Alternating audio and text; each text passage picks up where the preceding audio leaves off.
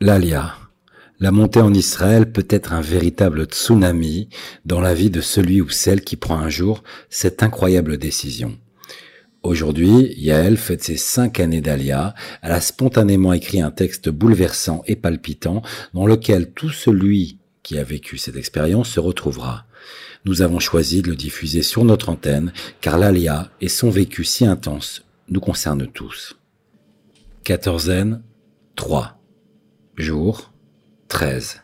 Année d'Alia 5.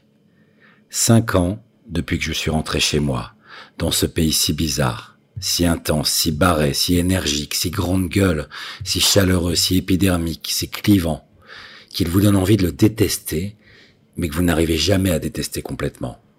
Cinq ans de montagnes russes, d'ascenseurs émotionnels qui m'ont fait grandir, oui oui, vieillir aussi, ça va, hein. mûrir, m'endurcir, me radoucir aussi, et surtout, ajuster mon sens des priorités. En vivant ici, j'ai appris à aimer, même un peu, les gens que je déteste et à ne jamais les mépriser. J'ai appris que quand on trimballe quatre valises sur un vol Paris-Tel Aviv, on trimballe forcément de belles choses à venir.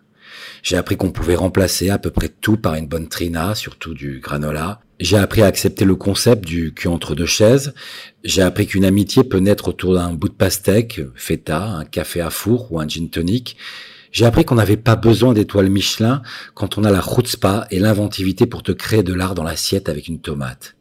J'ai appris que la pluie peut tomber dans ton salon, que pour les Israéliens, l'hiver commence au passage à l'heure d'hiver et l'été à l'heure d'été, alors qu'il y a huit mois d'été par an et trois mois où il peut pleuvoir beaucoup et faire froid, enfin moins chaud.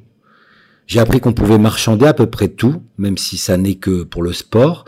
J'ai appris que par l'effort ne voulait pas dire manquer de respect.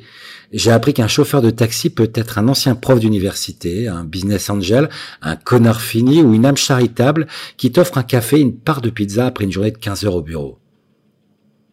J'ai surtout appris que ma double nationalité, cette identité composite et un peu schizophrène, est probablement mon meilleur atout et ma plus grande force. Et puis j'ai découvert en moi une force de résilience dont j'ignorais l'existence. Alors il me reste cent mille choses à apprendre. Cuisiner un poisson jaime, faire du surf sur la plage du Hilton, lire un bouquin entier en hébreu, devenir une tueuse au chèche et découvrir des coins paumés magnifiques pour faire des balades. Mais je m'y mets, promis. Enfin, je m'y mets une fois que je serai sorti de quatorzaine et que j'aurai fêté cet allié anniversaire.